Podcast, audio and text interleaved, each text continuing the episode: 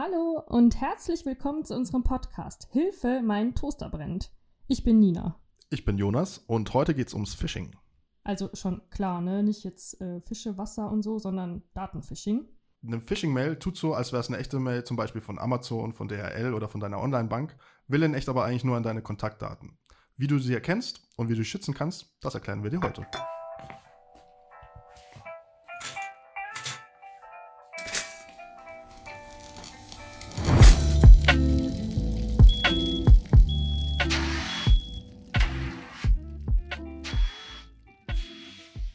Jonas, was war so der realistischste Phishing-Versuch, der dir untergekommen ist? Also, wo du sagst, okay, das hätte ich jetzt schon irgendwie glauben können, dass die Mail oder die SMS oder wie auch immer echt ist.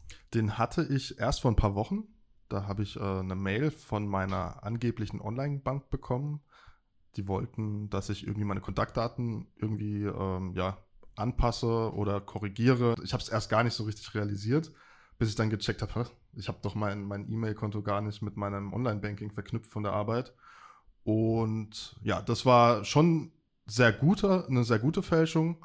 Aber wenn man wirklich drauf achtet und ich habe dann war dann bin dann bin dann ein bisschen stutzig geworden ähm, und habe das dann relativ auch schnell gecheckt, dass die mir da irgendwie was unterjuben wollten. Und bei dir?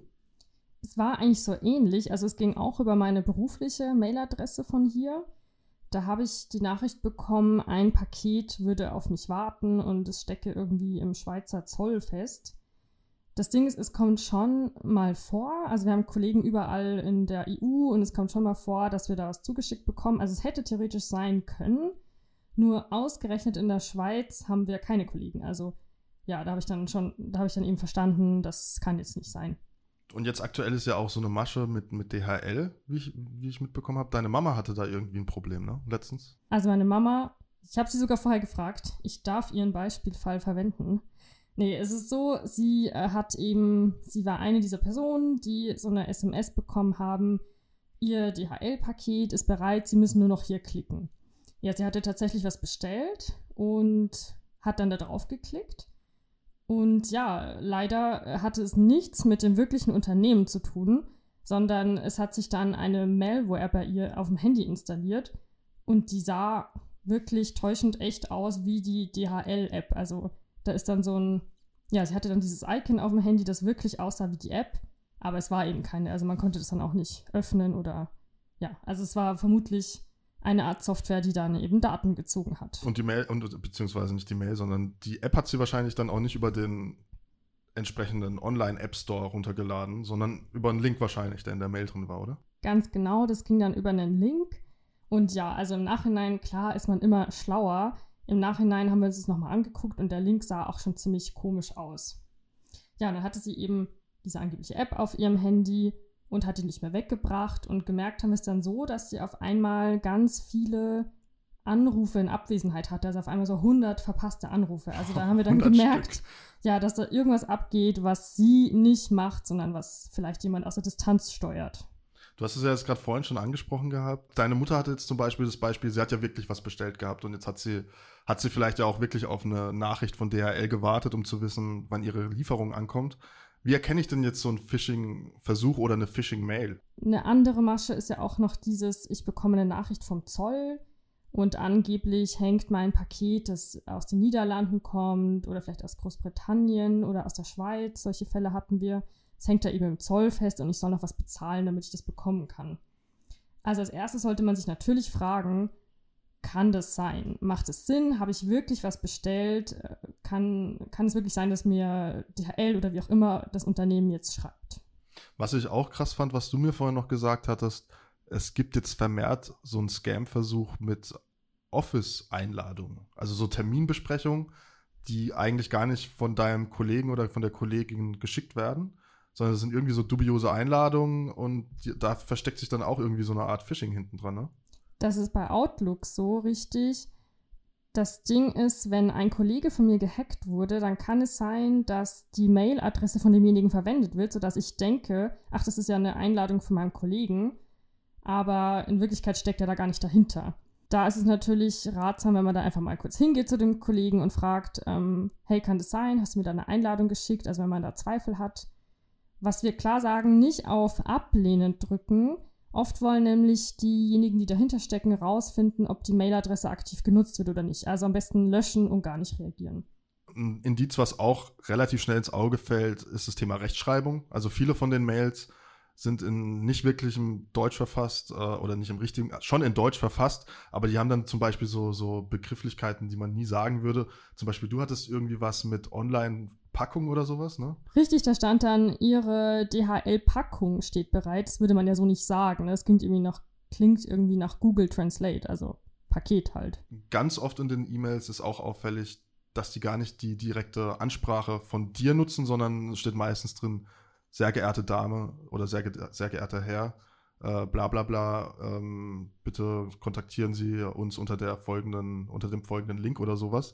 Also ganz oft ist einfach zu sehen, wenn du nicht direkt mit deinem Namen angesprochen wirst, dann könnte es eben Indiz dafür sein, dass es sich da um eine Phishing-Mail handelt. Da hat eine Kollegin auch noch ähm, uns eine Geschichte erzählt. Sie hat ein PayPal-Konto und hat sich damals, als sie sich angemeldet hat, hat sie Vor- und Nachname vertauscht. Und das heißt, wenn sie echte PayPal-Mails bekommt, dann beginnen die mit Hallo, Nachname. Sagen wir mal Hallo, Maya. Und dadurch weiß sie, ah, das ist jetzt wirklich PayPal, weil so habe ich mich da damals aus Versehen angemeldet. Und wenn da mal eine Mail kommt, in der steht ähm, Hallo, Vorname oder sehr geehrte Frau, und, und, also wenn einfach die Anrede richtig ist, weil ne, manchmal kommen die ja auch in unsere, in unsere Namen, dann weiß sie sofort, das ist Fake. Jetzt gibt es ja aber nicht nur Phishing-Versuche über E-Mail, sondern das geht auch über SMS, über MMS, glaub, oder MMS gibt es das überhaupt noch?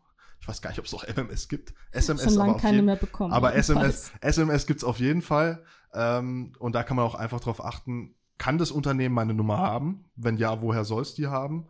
Es ist nicht immer gleich eindeutig, weil die auch mit einer deutschen Vorwahl anfangen, also mit der Plus 49 ähm, da einfach darauf achten, hast du die Nummer wirklich an das Unternehmen weitergegeben? Weil wenn das nicht der Fall ist, dann könnten sie dich ja nicht entsprechend über deine Handynummer informieren. Wir haben es schon angedeutet, sieht der Link komisch aus. Also wenn mir, ich nehme jetzt schon wieder das Beispiel DHL, wenn mir die DHL einen Link schickt, dann erwarte ich ja sowas wie www.dhl slash irgendwas. Wenn da jetzt aber eher sowas steht wie www.xy12, weiß ich nicht, ja, lieber nicht draufklicken.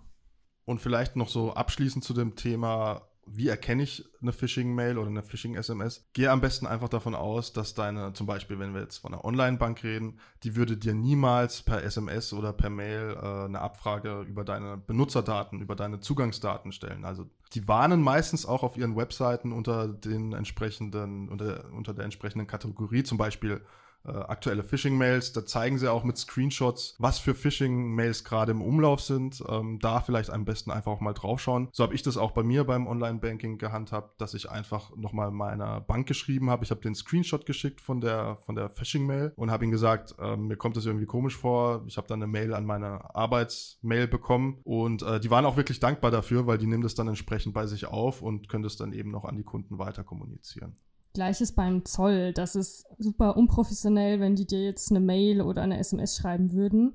Eben abgesehen davon, dass sie die Daten von dir vielleicht gar nicht haben. Es kann natürlich mal sein, dass ein äh, Paket im Zoll hängen bleibt, aber da würde dir dann eher einen Brief schreiben.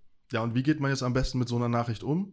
Am besten löschen. Also viele E-Mail-Programme filtern auch automatisch solche Phishing-Mails raus, indem sie im Spam-Ordner landen. Die sind da eigentlich relativ gut, die lernen auch meistens äh, mit mit deinem Verhalten. Heißt, ähm, wenn die den Absender nicht kennen oder wenn das dem E-Mail-Programm schon komisch vorkommt, dann landen die eigentlich meist automatisch schon im Spam-Ordner. Da sind sie auch am besten auf, aufgehalten und dann kannst du da einfach direkt löschen und hast äh, im besten Fall deine Ruhe. Wie Jonas es gemacht hat, du kannst vorher einen Screenshot machen. Dann kannst du nämlich einfach, äh, wenn dir angeblich ein Kollege, ein Bekannter was geschickt hat, kannst du dem das zeigen und fragen, hey, ist das wirklich von dir oder ist das äh, Spam? Du kannst es eben an, an die Bank, an die Stelle, von der es angeblich kommt, weiterleiten. Denn dadurch können einfach auch ganz viele andere Leute dann informiert werden, dass diese Masche gerade im Umlauf ist und dass man aufpassen sollte.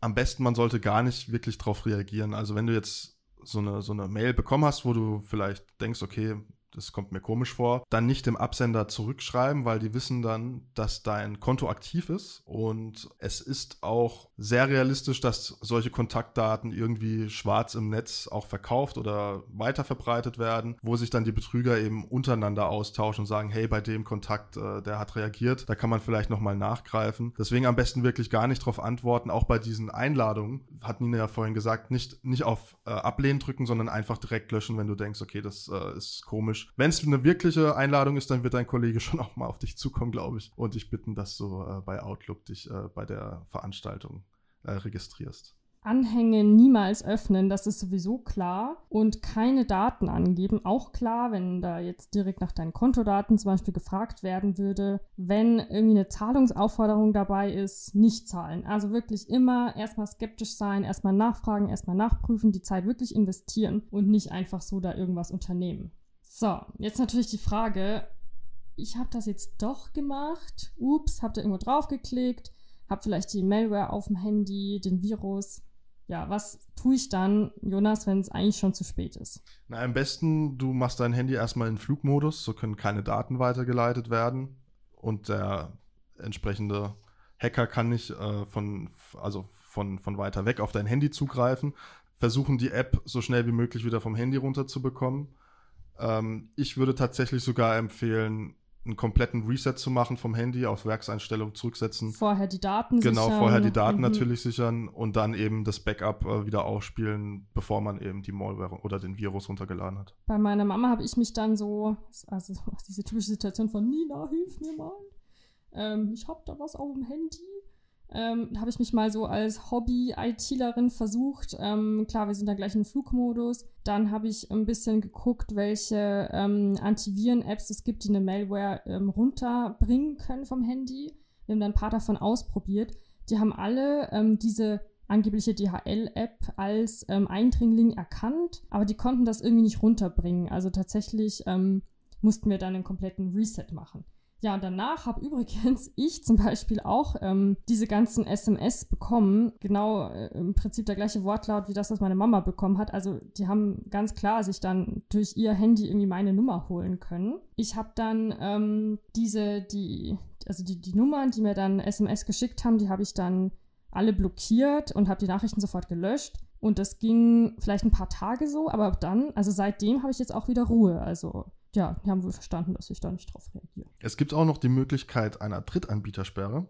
Drittanbietersperre ist nichts anderes, als dass du eben über deinen Mobilfunkanbieter beantragen kannst, dass du keine Abbuchung über deine Handyrechnung autorisieren lassen willst. Das ist seit 2012 gesetzlich vorgeschrieben, dass man ähm, das dem Kunden entsprechend kostenlos einstellen kann. Da musst du dich aber am besten an deinen Handyprovider und an deinen Mobilfunkvertrag beziehungsweise an den Anbieter von deinem Mobilfunkvertrag wenden. Da kannst du meistens unter der Kundenhotline einfach eine Drittanbietersperre beantragen und dann ähm, ja, kann eben keine Zahlung ohne dein Einverständnis äh, über die Handyrechnung abgebucht werden. Guck auch mal ab und zu auf dein Konto, auf dein Bankkonto, checke ab und zu deine Handyrechnung. Wenn dir da Abbuchungen auffallen, die nicht von dir kommen, mach da auch am besten einen Screenshot und ähm, geh zu deiner Bank, geh zu deinem äh, eben Telefonanbieter. Ja, manchmal kann man da noch was tun. Manchmal ist es möglich, Geld wieder zurückzubekommen. Das sind dann wahrscheinlich eben Kosten, die dadurch entstanden sind, dass jemand anderes äh, gerade dein Handy lenkt.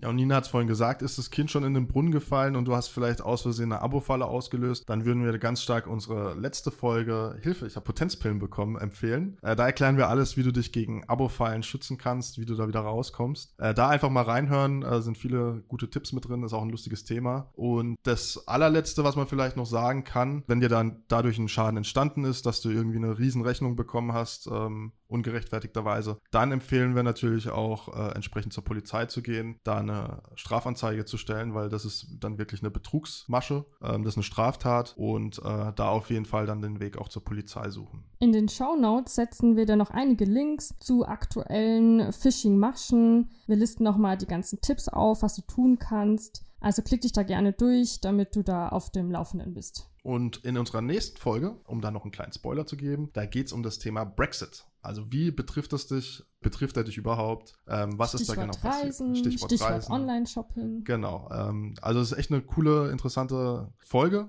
Wir würden uns freuen, wenn du wieder reinhörst. Und in diesem Sinne wünschen wir dir noch einen schönen Tag. Mach's gut.